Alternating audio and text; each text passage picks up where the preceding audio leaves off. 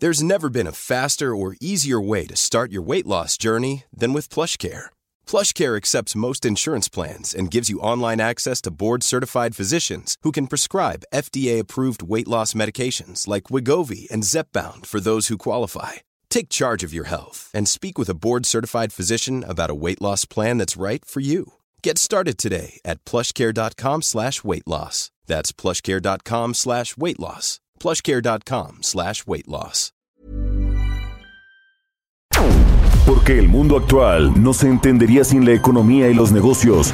Acompaña a Mario Maldonado, el columnista de negocios más joven y objetivo del periodismo financiero, en su programa Bitácora de Negocios.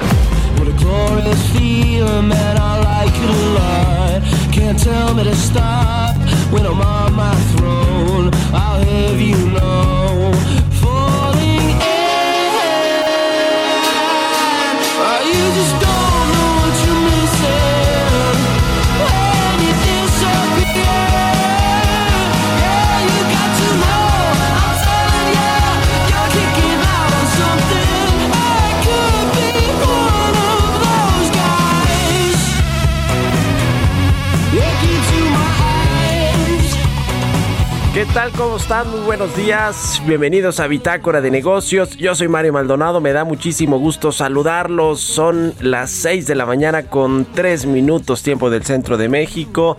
Saludo con mucho gusto a quienes nos siguen a través de la 98.5 de FM aquí en la Ciudad de México, en Guadalajara, Jalisco por la 100.3 de FM y en Monterrey, Nuevo León por la 90.1 de FM, también a otras eh, estaciones que nos retransmiten en, otros, en otras ciudades y estados de la República Mexicana, en el sur de los Estados Unidos y a quienes nos ven a través de la página heraldodemexico.com.mx, ahí está el streaming para seguir lo que sucede aquí en la cabina de El Heraldo Radio. Bueno, pues arrancamos este viernes 19 de febrero con un poco de música como todos los días aquí tempranito en El Heraldo Radio.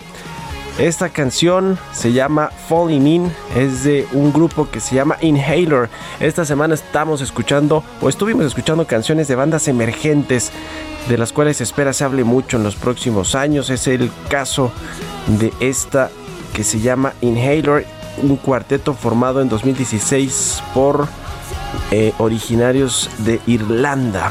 Bueno, vamos a entrarle a la información. Hablaremos con Roberto Aguilar los temas financieros más relevantes para cerrar la semana. Japón identifica una nueva variante del virus del COVID-19 mientras se aceleran los contagios. Qué cosa con todo con todas estas nuevas cepas que no permiten que los contagios y las muertes por el COVID-19 pues eh, eh, caigan considerablemente. Vamos a hablar de eso con Roberto Aguilar. Mientras que en México las automotrices, las industrias en general son afectadas por el desabasto del gas natural. Vamos a ver el impacto que ya han eh, tenido por lo pronto las automotrices que han hecho paros técnicos. Y los países ricos tendrán mil millones de vacunas de sobra. Bueno, vamos a hablar de eso con Roberto Aguilar. También platicaremos con Roberto Salinas de Comexi sobre los retos para la nueva directora de la organización Mundial del Comercio, una nigeriana. Vamos pues a ver cuál va a ser la política de esta nueva titular de la Organización Mundial de Comercio. Platicaremos también con eh, Liliana Adame, la directora de Desarrollo Económico en la alcaldía de Álvaro Obregón sobre los apoyos económicos que se han eh, dado por la pandemia en esta alcaldía. Hablaremos con Mónica Lugo, directora de Relaciones Institucionales de Prodensa y exnegociadora del TEMEC. La llegada de inversión extranjera directa a México en el 2020 cayó 11.7%. ¿Qué significa esto? Bueno, pues con todo y que cayó además, eh, pues muchas son reinversiones de utilidades. Vamos a hablar de todo esto y también platicaremos con Jimena Tolama, la editora en jefe del CIO.com, sobre el caso de GameStop, en qué va este asunto y también Facebook bloquea noticias de medios en Australia. Muy relevante esto que quizá pues comience a suceder en otros países. Las redes sociales, las benditas redes sociales que están en el ojo del huracán, no solo en México, eh, con esta propuesta de Ricardo Monreal de querer regularlas, sino en muchas partes del mundo, pues está este asunto. Vamos a entrarle a todos estos temas, eh, lo que está sucediendo con la vacunación, con el COVID-19, aquí en Bitácora de Negocios. Así que quédense con nosotros, se va a poner bueno. Y además ya es viernes, ya es viernes, el último día laboral, bueno, para algunos, ¿no? Creo que Jesús sí trabajas los sábados y los domingos, ¿no? Dice que, bueno, hasta en la carretera. Muy bien, pues vámonos al resumen de las noticias más importantes para arrancar este viernes con Jesús Espinosa.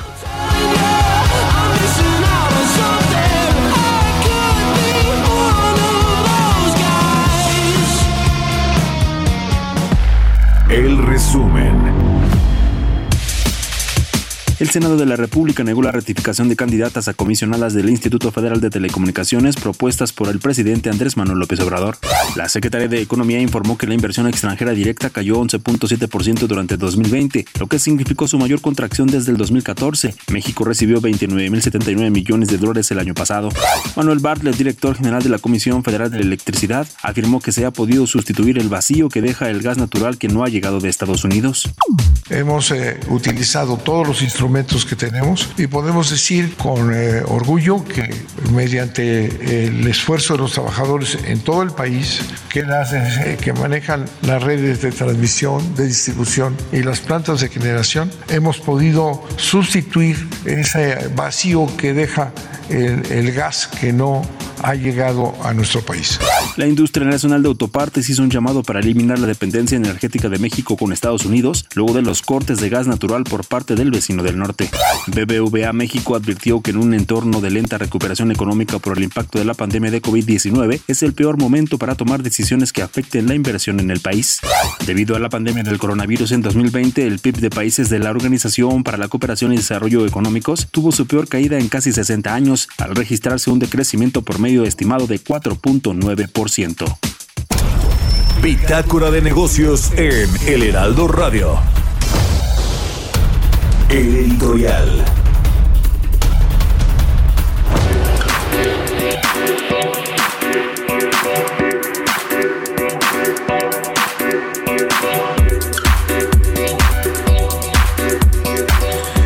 Bueno, pues las afectaciones por la falta de suministro de gas natural en México siguen y se están extendiendo, pues ahora las industrias, como era de esperarse, la CFE supuestamente ya eh, restableció el servicio al 100% en, en México, tanto para los hogares, las casas y también para las empresas, las industrias, el servicio de energía eléctrica que también se genera a base de otros tipos de combustibles que no es el gas natural, sino el combustóleo, el carbón, el, gas licuado, en fin, eh, eso parece ser que ya se está restableciendo. Dice Manuel Barlet ayer que fue una hazaña lo que hicieron los, los técnicos de la CFE. Yo creo que los técnicos de la CFE son muy buenos y creo que Manuel Barlet como director general de la CFE es muy malo, porque es un político con pues ideas además muy viejas, muy anquilosadas, en fin. Eh, pero bueno, pues ahora se extendió a la industria automotriz, ya por lo menos cuatro o cinco armadoras hicieron paros técnicos en distintas plantas. Vamos a hablar de eso ahorita con Roberto Aguilar. Y yo le quiero eh, pues entrar ahora al tema de lo que va a pasar este año con las empresas en términos fiscales. Eh, seguramente se mantendrá pues esta política del presidente del observador, que no quiero decir persecutoria, pero sí de fiscalizar todo lo posible a los grandes contribuyentes, sobre todo a los grandes contribuyentes, a todos los que estamos cautivos, a todos los que pagamos impuestos, eh, eh, paguemos mucho o poco al, fisco mexicano, pero sobre todo a los grandes contribuyentes, como ya lo vimos el año pasado, ¿se acuerda? Con todas estas empresas como Walmart, como FEMSA, IBM, Alsea, eh, Grupo Modelo, Grupo Carso, todas estas que pues seguramente le suenan, eh, compramos los productos o usamos los servicios pues casi todos los días de estas empresas, pues todas estas le pagaron al SAT, al Servicio de Administración Tributaria, muchísimo, miles de millones de pesos. Y hay una historia muy relevante que justo se la quiero contar ahorita en un minutito que me queda de tiempo, que es la de Walmart. Walmart de México compró eh, vendió más bien los restaurantes VIPs en el 2013 a Alsea, que es pues una operadora de franquicias en México. Se las eh, vendió por una buena cantidad de, de dinero y supuestamente pues no pagó los impuestos correspondientes. Ya ve que por cada compraventa se hace pues un pago de impuestos importante. Lo eh, pues lo fiscalizó el SAT de Raquel Buenrostro ya en esta administración y le, y le pidió el pago pues de 8.079 millones de pesos de impuestos atrasados. Entre estos pues lo- los que no pagó por la compra, por la eh, venta de VIPs. Pero hay una historia irrelevante. ¿Se acuerda que la semana pasada el presidente en su conferencia refirió a un corporativo estadounidense, el cual supuestamente le eh, había dicho uno de sus directivos que pues sí, que debían impuestos, que debían casi 10 mil millones de pesos, pero que a cambio le pidieron que le ayudaban con despensas al gobierno federal. Imagínense nada más. Después pues vinieron todos estos cambios, por supuesto, a las leyes, al código fiscal, al código penal para equiparar la defraudación fiscal pues como un delito grave. Eh, pues esta empresa es Walmart de México, ni más ni menos, quien además de todo pues ya previamente le había dicho al gobierno, al gobierno ya del presidente López Obrador, sí te voy a pagar, te voy a pagar 500 millones de pesos, pero hasta ahí, y si no, pues nos vamos a juicio. Así se las gastaban las empresas y por eso pues les cayó la fiscalización del SAT y también pues estas reformas legales que pues tipifican la defraudación fiscal como delito grave a todas las factureras, a todos, eh, por eso también quieren hasta eh, regularizar el outsourcing porque pues había muchos que no pagaban, en fin, la verdad es que por estas empresas y de Internet pues ya ni hablamos, ¿no? Debe más de 3 mil millones de pesos, está en quiebra, eh, van contra la familia alemán eh, por el pago de impuestos, ya hay una demanda por parte de la Procuraduría Fiscal, en fin, por estas empresas, pues entonces muchas están pagando también esta fiscalización o esta persecución, aunque dice Raquel Buenrostro que no lo es, pues para que paguen más y más impuestos. ¿Usted qué opina? Escríbeme a mi cuenta de Twitter, arroba Mario Mal y a la cuenta arroba Heraldo de México, 6 con 13. Economía y mercados. Roberto Aguilar ya está aquí en la cabina del Heraldo Radio. ¿Cómo estás, mi querido Robert? ¿Todo ¿Qué bien? tal, ¿Qué tal, Mario? Muy bien, muchas gracias, muy buenos días. Aquí mira, quitándome Qué los bueno, estragos la de Elmo. pelusa, ¿verdad? Adelante, mi querido Robert. Pues fíjate que mucha información el día de hoy, Mario. Las bolsas globales tenían problemas hoy para eludir el cuarto día consecutivo de pérdidas tras datos que mostraron que la actividad de negocios en la zona del euro se había desacelerado ya en febrero, mientras que los rendimientos de la deuda británica y alemana tocaron niveles máximos. Habíamos hablado acerca de este tema de la inflación y la amenaza, pues justamente esto se refleja en los bonos, en mayores eh, rendimientos de los bonos y esto hace que sean más atractivos de cara a los inversionistas. Los contagios ya superaron 110 millones en todo el mundo, Mario. Los decesos 2.5 millones y hay 193 millones de dosis que ya han sido aplicadas en 87 países y hoy, hoy con Japón confirmó la existencia de una nueva variante del COVID-19 mientras que un nuevo brote de infecciones ha sido detectado en un centro de inmigración de Tokio, lo que plantea nuevos retos mientras el país trata de superar la tercera ola de pandemia. La nueva cepa parece haberse originado en el extranjero, pero es diferente de otros tipos que se han encontrado esporádicamente en Japón. Esto lo informó el Instituto Nacional de Enfermedades Infecciosas. Y bueno, pues esto también podría ser un, un golpe más al tema de los Juegos Olímpicos que insisten en que se van a realizar, pero con esta situación cada vez podría ser más lejana la posibilidad. Fíjate que hoy se dio a conocer un dato, un informe muy interesante acerca de que los países más eh, ricos del mundo se encaminan a tener mil millones de dosis de vacunas más de las que necesitan, dejando así a las naciones más pobres con los suministros sobrantes mientras el mundo trata de frenar la pandemia del coronavirus. Esto, eh, de acuerdo con un informe que examinó específicamente los contratos de las cinco eh, empresas o los laboratorios más importantes, que es Pfizer, Moderna, AstraZeneca, Johnson Johnson y Novavax revela que hasta la fecha Estados Unidos, la Unión Europea, Reino Unido, Australia, Canadá y Japón han conseguido más de 3 mil millones de vacunas, una cifra que supera los mil millones de dosis de las 2.060 millones necesarias para administrar dos dosis a toda su población. Bueno, pues fíjate que ayer la Asociación Mexicana de la Industria Automotriz, la mía, identificó al menos cinco plantas armadoras que han tenido afectaciones en sus operaciones debido a un suministro limitado de gas.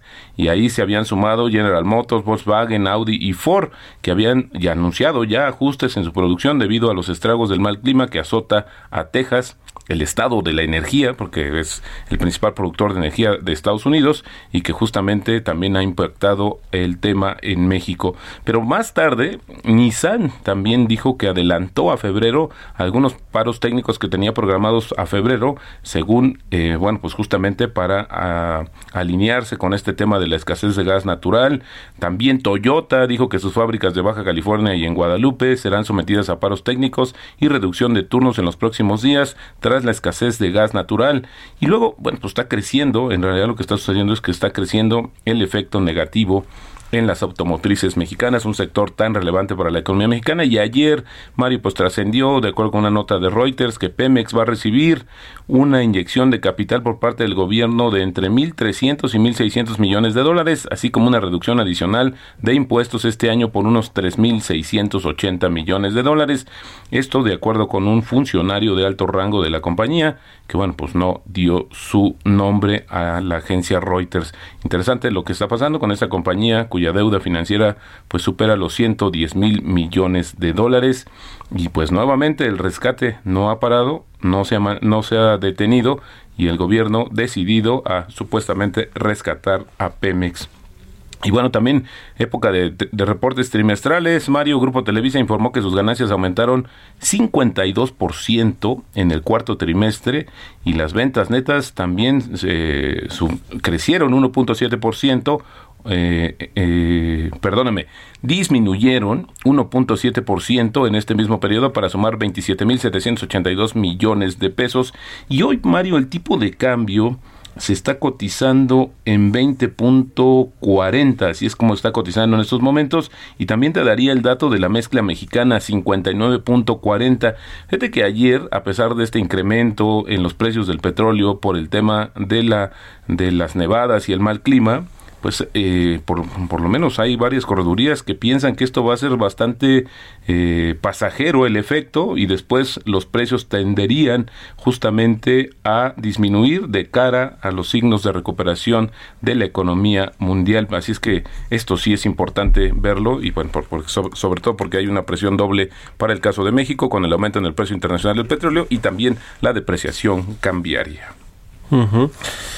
Pues ahí está el tema eh, financiero, mi, mi querido Robert. Esto de los paros, ayer, por, por cierto, eh, en un periódico el financiero hablaba del pues golpe que le va a dar a la recuperación económica en el primer trimestre este asunto de los paros técnicos de la industria automotriz y en general de otras industrias por la falta de gas natural, ¿no? Fíjate que eh, sí, por ahí hubo una estimación de Banorte, pero en general pues todavía parece que es muy prematuro estimar cómo será, cuál será el efecto, porque eso se está combinando justamente con el regreso de algunas medidas de contención, eh, algunos semáforos rojos como ya los padecimos, pero fíjate que eh, ahora que comentas esto, el INEGI acaba de dar a conocer que la actividad económica en México cayó 4.4% en enero respecto al, al mismo mes del año anterior, aunque la baja fue menos acentuada respecto a las cifras divulgadas para el último mes de 2020, esto de acuerdo con los datos que dio a conocer el INEGI a través del indicador oportuno de la actividad económica, que es uno nuevo que da a conocer que estima anticipadamente el desempeño económico antes de la publicación del índice general o el IGAE y bueno, pues para diciembre de del año pasado este IOAE, así es como se llama, mostró una contracción de 5.4%, es decir, ya había per- perspectivas negativas sobre cómo se iba a comportar la economía al inicio del año y hoy, al sumarle esta situación del desabasto de gas y las repercusiones que tendrá en la economía, pues esperamos que la tasa sea eh, todavía mayor. El último dato de la encuesta del Banco de México entre analistas, Mario, estaba suponiendo que estaríamos cayendo en el primer trimestre del año eh, 4.3% atrás a tasa anual. Había que ver si esto, insisto, se va a acentuar en los siguientes días y dependerá también de cómo se prolonguen los efectos de esta falta de suministro de gas, que bueno, pues la verdad también ha sido todo un tema político. Sí, totalmente. Pues lo que nos faltaba, ¿no? Con la crisis del COVID-19, que se ha alargado, el tema de las vacunas, que parece que va muy lento en México, a pesar de que pues ya se tengan contratadas todas, ¿no? Compradas prácticamente todas. El problema es que no llegan y luego cuando llegan, pues para distribuirlas tampoco está tan fácil. En fin, muchas gracias, Al Robert. contrario, Mario, muy buenos días. Roberto Aguilar, síganlo en Twitter, Roberto AH6 con 20, vamos a otra cosa. Bitácora de negocios.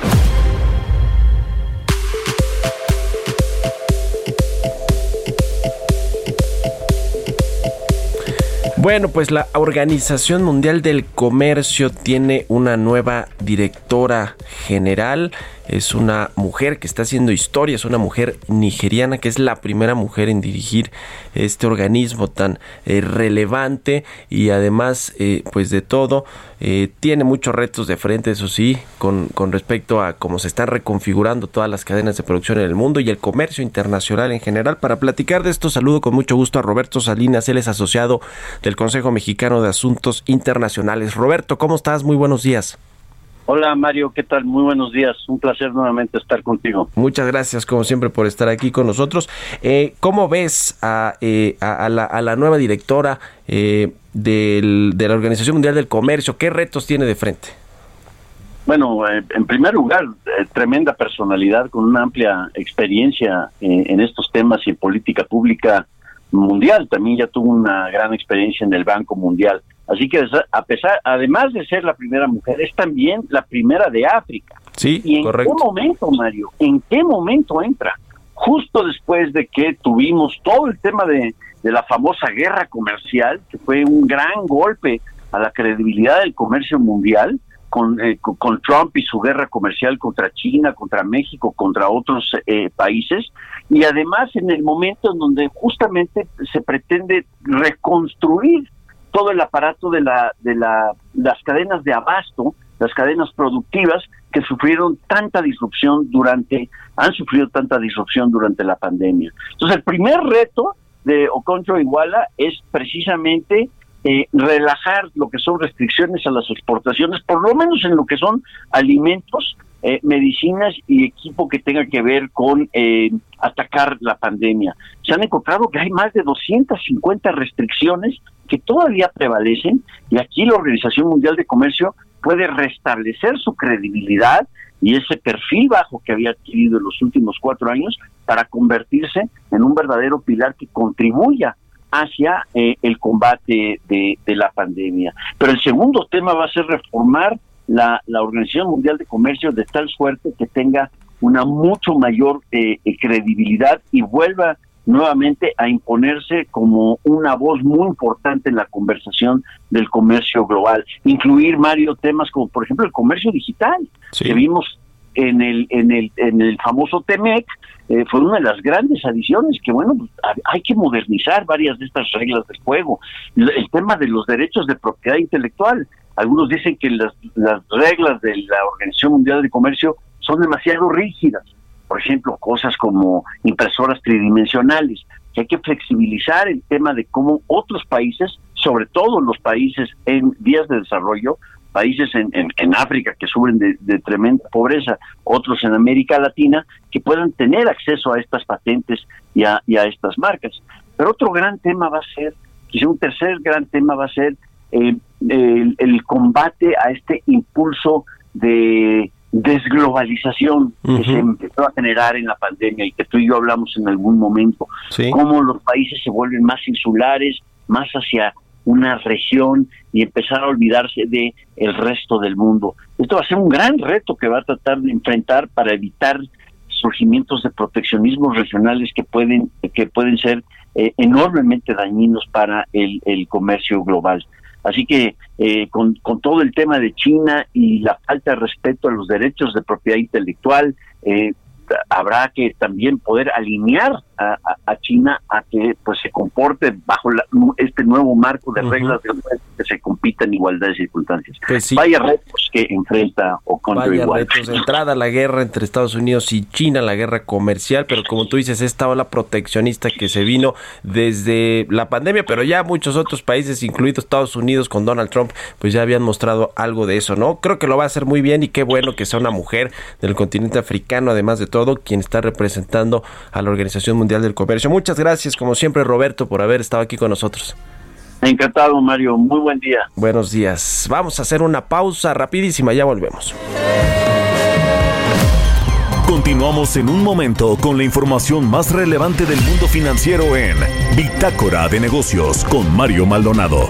Regresamos.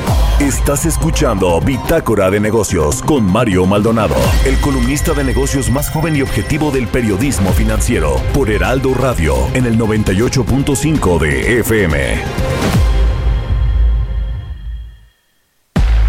Entrevista.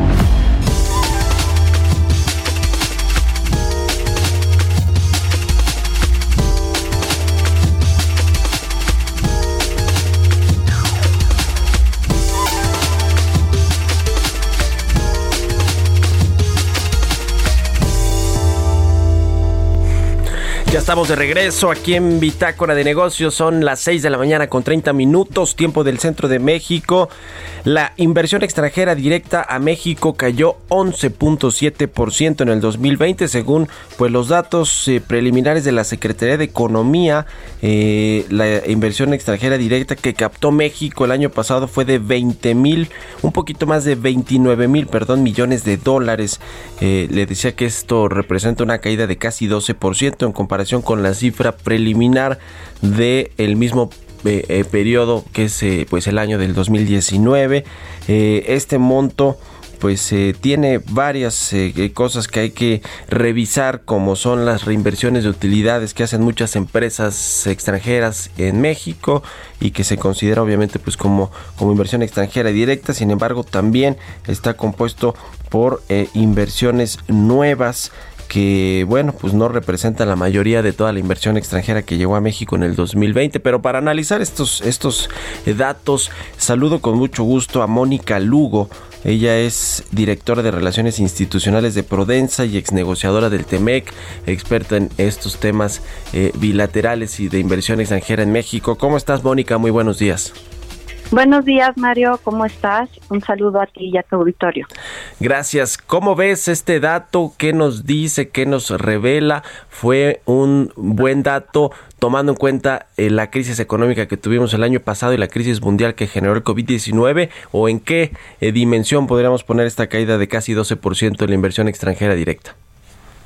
Pues sí, efectivamente, pues es una mala noticia, pero como bien sabemos, pues este efecto ha sido en todo el mundo, no, es, no ha sido nada más en, digamos, en países en vías en desarrollo, sino todo el mundo ha tenido una contracción debido pues al efecto de la pandemia que bueno, esto eh, es, es uno de los elementos eh, clave, obviamente, pero no es el único, Mario. Eh, hemos visto que esta tendencia eh, de la disminución de la inversión extranjera ha sido también eh, no solamente a partir del 2020, ya se venía viendo desde el 2019 un poco en México, pero también vienen otros elementos que son importantes considerar.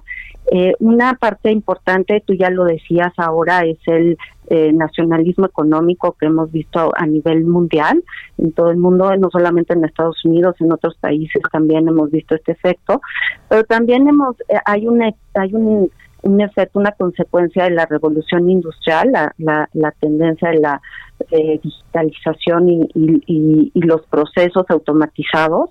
Y también eh, otro, otra explicación es que hay una tendencia más hacia ir a- hacia lo sustentable, que esto también ha afectado de cierta manera eh, la inversión a, a nivel internacional. Entonces creo que esto ha sido parte de, de todo, aunado obviamente al, al COVID, pues sí ha generado una disminución que bien mencionas ha sido del casi el 12%. Ujú. Eh, ahora, hablábamos de este asunto de las reinversiones de utilidades que representan el 55.4% de la inversión extranjera directa del 2020.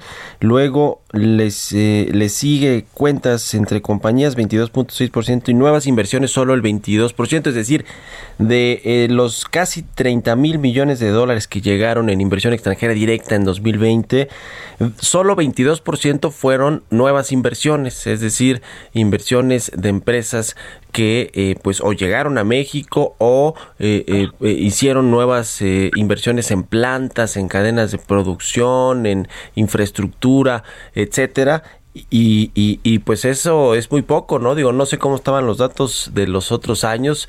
Creo que las reinversiones de utilidad siempre son las, las más importantes, pero, pero en general, pues no estamos viendo este apetito de eh, los extranjeros por México, ¿no? Y sobre todo, cuáles son nuestros eh, principales eh, países que eh, invierten en, en, el país, ¿no? En, en México, pues que son nuestros socios comerciales, Estados Unidos, Canadá, España, etcétera. Con, con los que estamos casi peleados, ¿no? Con los que este, queremos re- renegociar los contratos de sus empresas que operan aquí en México. Pues mira, sí, el, eh, efectivamente el, el, el elemento más importante es la inversión en- de utilidades, como bien señalas, y sí hay, hay el- las inversiones nuevas como tales pues tienen un menor porcentaje de un 22%. Esto es no, a mí me parece es normal, ¿no? Eh, siempre ha habido y sabemos que la reinversión en, de utilidades es, es algo común y eh, las inversiones nuevas pues sí son las que más eh, menor porcentaje tienen. Y efectivamente como bien señalas eh, obviamente eh, tenemos la mayor inversión proveniente de nuestros socios comerciales que son Estados Unidos y Canadá. Eh, conjuntamente representan un 53.6% en, en, en total de las inversiones seguidos por España y Japón no eh, también Alemania y los demás países aportan un 25% aproximadamente. Entonces, sí nos habla de que, bueno, obviamente nuestros socios comerciales son los que más invierten en México. Bien sabemos que México tiene una red de tratados eh, muy extensa. Somos, eh, tenemos eh, tratados con más de 50 países, entonces pues eso nos hace también pues eh, destinatarios de esta inversión, ¿no? Ujú. Eh, esta caída de eh, pues casi 12% en, en la llegada de inversión extranjera directa, por cierto, es, la contracción más fuerte desde el 2014. En ese entonces la inversión extranjera cayó casi 36%. Digo, también luego las mediciones eh, a, veces no son pues las más exactas, ¿no? Y los datos preliminares que da la Secretaría de Economía, pero bueno, sí nos dan un, un panorama más o menos de cómo está pues la intención de invertir en México por parte de las empresas. ¿Qué, qué esperar para este 2021 que sigue siendo complicado en el tema económico? Mónica, eh, no hay, digamos, certeza de cuándo se va eh, pues a, contener verdaderamente la pandemia del COVID-19, si va a ser efectiva la vacunación en México. Eh, de eso va a depender, me imagino, que se reabran muchas industrias y que llegue la inversión extranjera, pero también hay un clima interno en términos de política, de política interna, con las elecciones intermedias que vienen el 6 de junio, con los cambios de reglas en distintos sectores estratégicos para la inversión como el sector el energético, eléctrico y de hidrocarburos. ¿Qué ves en este 2021 en, en términos de inversión extranjera? Sí, mira, yo yo lo veo por dos lados. Como bien señalas, a nivel internacional, la UNTAD se, eh, señala que justamente esta recuperación no la vamos a ver hasta el 2022 en países en desarrollo, ¿no? Entonces sí viene muy fuerte esta tendencia y, y pues va a seguir a, a, hacia la baja.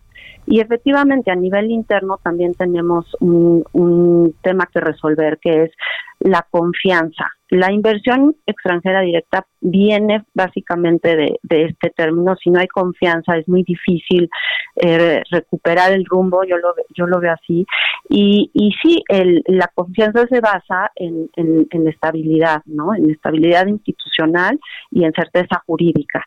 Y efectivamente cuando se cambian las reglas del juego, pues eso eh, afecta la confianza y esta certeza y esta, esta estabilidad que están buscando los inversionistas.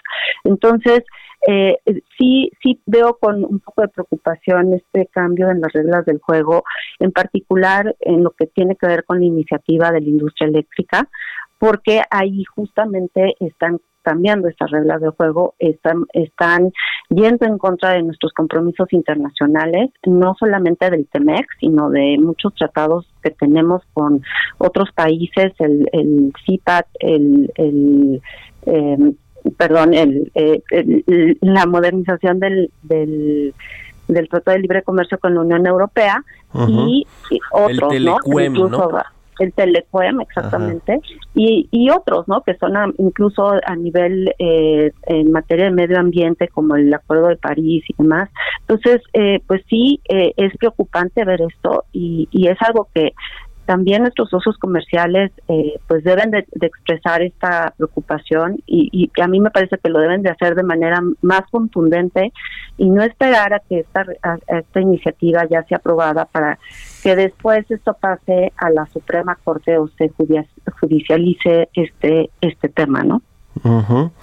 Pues sí, de hecho ya la inversión eh, en el sector energético la inversión privada pues ha caído pues de forma muy muy importante por aquí eh, me encontré unos datos eh, desagregados del sector energético de la inversión extranjera directa en el 2020 y fue de 907 millones de dólares estamos hablando que incluye extracción de petróleo y gas, generación, transmisión y distribución de energía eléctrica, suministro de gas por ductos, transporte. En el 2020, 907 millones de dólares, que me parece muy poquito, y luego en el 2019 había 2.500 millones de dólares, en fin.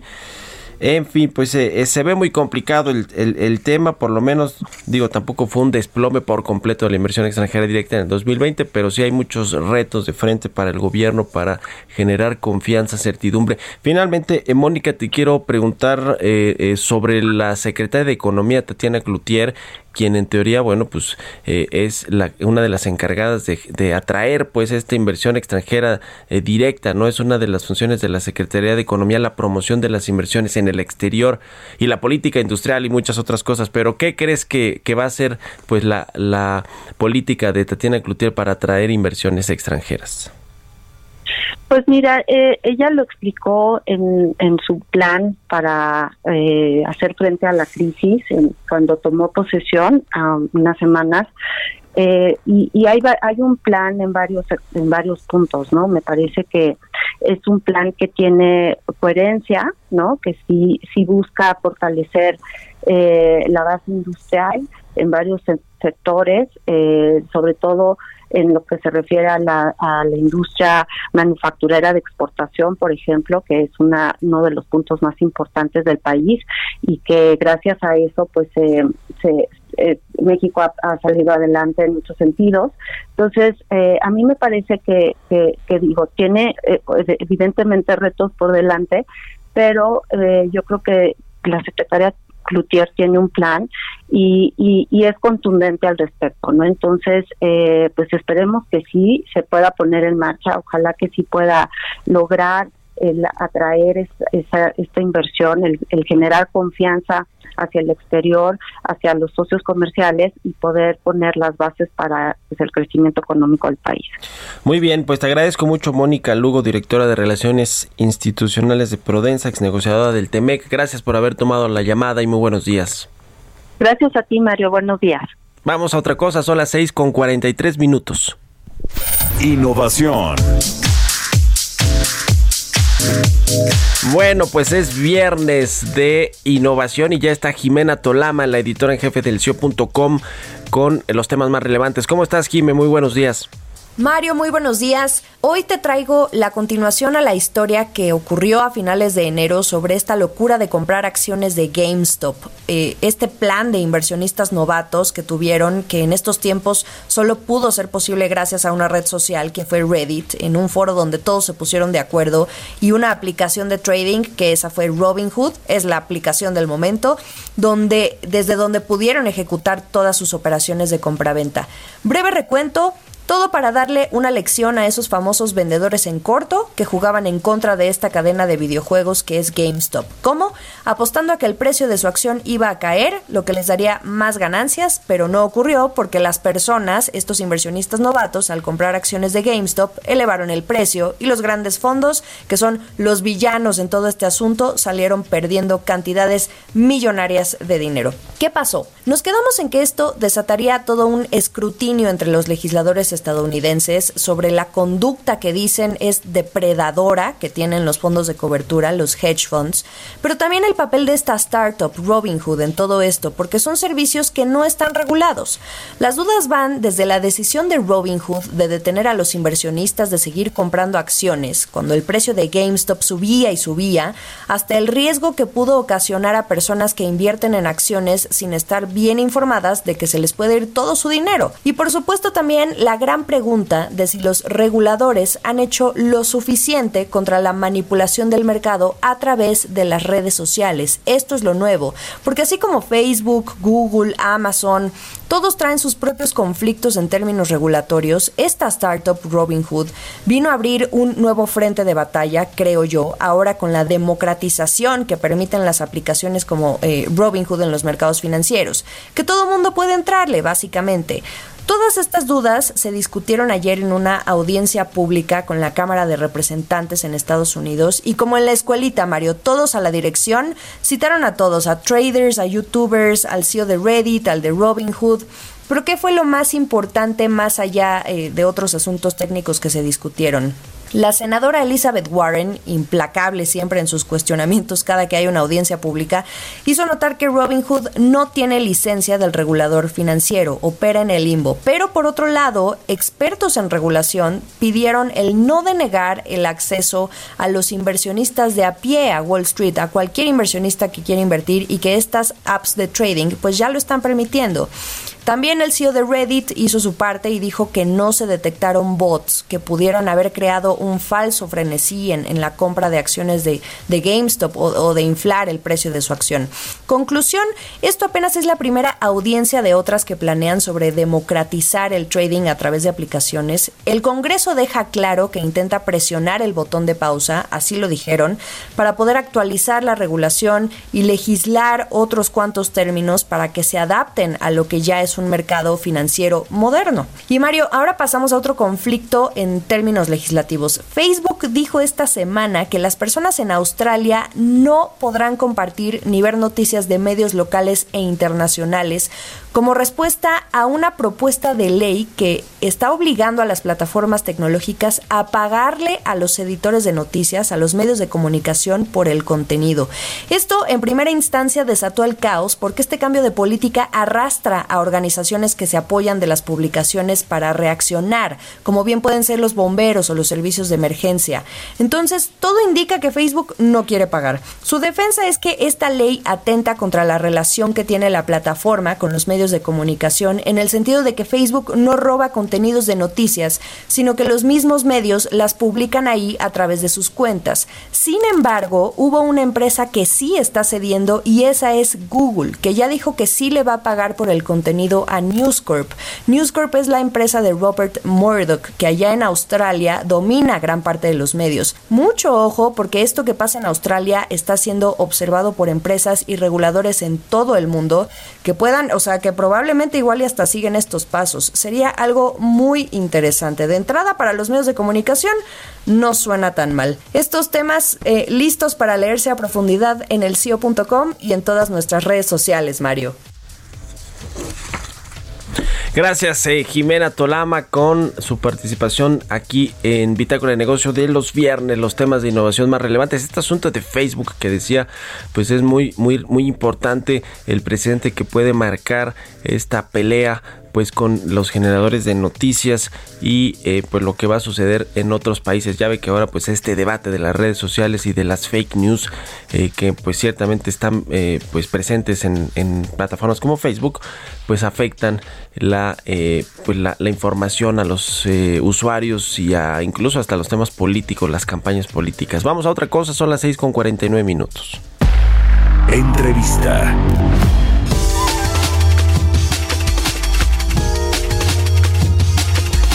Vamos a platicar con Liliana Adame, ella es directora de Desarrollo Económico de la Alcaldía Álvaro Obregón.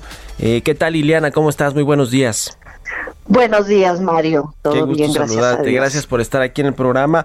Eh, a ver, en, en, la alcaldía se pues se echó a andar una campaña importante eh, de apoyos económicos eh, para para pues los ciudadanos de esta alcaldía que viven allí en Álvaro Obregón. Cuéntanos por favor de este proyecto de acción social. Así es, Mario, correcto. Mira, nosotros este en el mes de mayo a septiembre implementamos el programa Mercomuna. Este dicho programa fue un programa impulsado por la jefa del gobierno, como bien lo tienen este ya sabido, y dicho dicho programa tuvo un efecto doble, apoyar a quien más a quien más lo necesitaba y fortalecer a los pequeños negocios con los que venían artículos de primera necesidad principalmente, ¿no? En este programa una derrama de más de 30 millones de pesos, los cuales fueron distribuidos en obregones. Y estos obregones fueron intercambiables en los 16 mercados de la alcaldía, en pequeños negocios y tianguis. A, a este programa se inscribieron más de 887 más de 887 comercios y se benefició a más de 21 mil familias afiliadas al programa Liconza y a 16.758 personas de grupos vulnerables. Ujú. Eh, a ver, fueron tres etapas, ¿verdad? O dos etapas las Fueron dos etapas, Ajá. sí, dos Cuéntanos etapas. de, de las dos los montos eh, y la y las eh, sobre todo también los sectores que se beneficiaron más. eh, veo por ahí eh, artesanos, floricultores, eh, pequeños comercios, como ya nos decías, micronegocios, emprendedores. Ah, mira, te, te- te aclaro. Este, la primera etapa del programa Mercoma fue para todos los afiliados al programa Liconza, Que fue esto fue de mayo a julio, en mayo, de mayo a julio. La segunda etapa fue en julio a septiembre, eh, que más o menos eh, se benefició también a más de 16 fa- 16 mil familias vulnerables. La otra parte es la acción social que nosotros implementamos, que se llama Fortaleciendo la Cultura Empresarial con apoyo emergente en Álvaro Obregón, en la cual se benefició a 30 artesanos, 20 floricultores y 280 ne- pequeños negocios, en los cuales comprendían emprendedores, micronegocios y pequeños negocios de barrio. A ellos se les otorgó un apoyo directo de 5 mil pesos esta, esta, esta fue su acción de, de apoyos a, a este sector, sobre todo a los que tenían actividades no esenciales. Correcto. Sí. Ujú. Muy bien, eh, ¿cómo va la reactivación económica eh, a partir, bueno, pues de estos apoyos que ha dado la alcaldía Álvaro Obregón eh, y, y en general la Ciudad de México, el gobierno de la Ciudad de México? ¿Cómo va la reactivación económica? ¿Ya están eh, abiertos la mayoría de los negocios ahora que estamos en este semáforo eh, naranja? ¿Cómo está el tema, Liliana? Mira, estamos este, contribuyendo, difundiendo los diversos programas que, se están implementando en toda la ciudad, como por ejemplo los programas del Fondo de Desarrollo Social de la, de la Ciudad de México, que precisamente el año pasado, durante dos- 2020, en la alcaldía Álvaro Obregón específicamente, tuvo una derrama de más de 21 millones de pesos. Ahorita en este momento igual se sigue implementando este programa y estamos acerca, estamos difundiendo para que puedan acercarse con nosotros y apoyarnos a que todas esas empresas que se han visto afectadas ahora con la a, raíz de la pandemia que han tenido que cerrar sus negocios pues tengan un medio para poder seguir eh, con sus acti- actividades y, y no verse tan tan afectados, ¿no? Nosotros estamos este, ahorita trabajando ya con en Rúa de unas acciones, estamos en proceso de que estas sean sean aprobadas, lo cual también va a venir a beneficiar enormemente también a, a todo el sector al sector comercio y sobre todo a las personas que más, más lo necesitan. Pues muy interesante este eh, programa de apoyos de la alcaldía Álvaro Obregón para los ciudadanos, sobre todo pues que la han pasado mal con este tema de la crisis económica que desató el COVID-19. Muchas gracias Liliana Dame, directora de Desarrollo Económico en Álvaro Obregón, por haber tomado la llamada y muy buenos días. Sí, buenos días Mario, gracias a ti. Que estés muy bien, hasta luego. Ya casi nos despedimos, le voy a recomendar la portada del Heraldo de México hoy en su versión impresa y digital. Habla sobre este proyecto del segundo piso vial de la Ciudad de México a la terminal Felipe Ángeles, donde va a estar pues el nuevo aeropuerto, o donde ya está, ya hasta se inauguró, ¿no? Una pista de Santa Lucía. Va a conectar la calzada Zaragoza hacia la carretera Peñón Texcoco para ampliar la movilidad. Está interesante, ahí vienen todos los detalles. Con esto nos despedimos y yo le agradezco mucho, mucho a mis Vitacurers que me hayan acompañado este viernes y toda la semana aquí tempranito en el Heraldo Radio. Quédense con Sergio Sarmiento y Lupita Juárez y nosotros nos escuchamos el próximo lunes a las 6. Buenos días.